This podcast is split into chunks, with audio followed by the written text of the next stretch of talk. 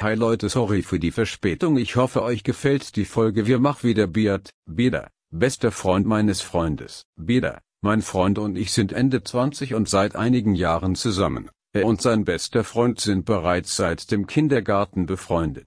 Grob gesagt wurde er auch für mich nach kurzer Zeit ein guter Freund und nutzt seit ca. einem Jahr aber immer wieder Gelegenheiten aus und versucht auf verschiedene Arten, mich ihm auszuspannen. Da gab es bereits vor Monaten einige Situationen hinter dem Rücken meines Freundes, allerdings habe ich ihm da auch sofort die Chats gezeigt ihm alles erzählt. Komischerweise war er nicht sauer auf seinen Freund sondern hatte schon damals mir die Schuld gegeben, dass meine Ausstrahlung das einfach mit Männern macht. Allgemein hat er da die Ansicht, Frauen hätten bei sowas grundsätzlich eine gewisse Mitschuld. So eine Situation. Auf einer Geburtstagsparty hat er mich angefasst ohne mein Einverständnis weshalb ich auch durchgängig bei meinen Freundinnen war, gab es jetzt nochmal nach langer Ruhepause. Wieder war ich ehrlich, wieder war ich schuld. Seine Reaktion, ich hätte im Vornherein nicht alleine auf den Geburtstag gehen sollen, aber verbieten will er es mir dann auch nicht. Er sprach davon, dass ich die eigentliche Täterin bin und hat mich aus seiner Wohnung sozusagen rausgeworfen. Ich fühle mich,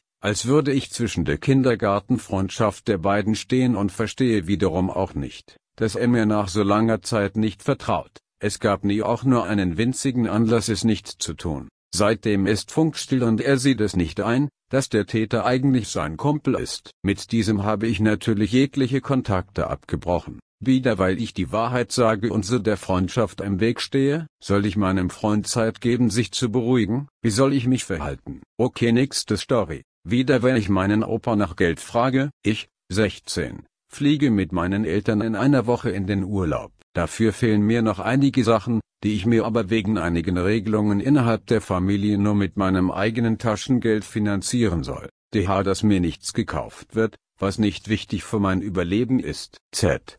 B-Kleidung für diesen Urlaub.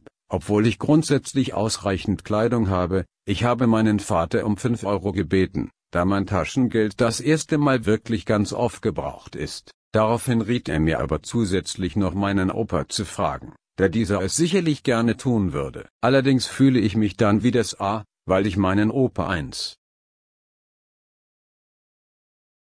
selten besuche. Alle vier bis sechs Monate wohnt nur 30 Minuten entfernt, und zweite er mir, wenn wir uns sehen, oft einfach so 5 bis 20 Euro gibt, und ich dann vielleicht undankbar oder so erscheinen könnte wenn ich ihn danach trotzdem nach Geld frage.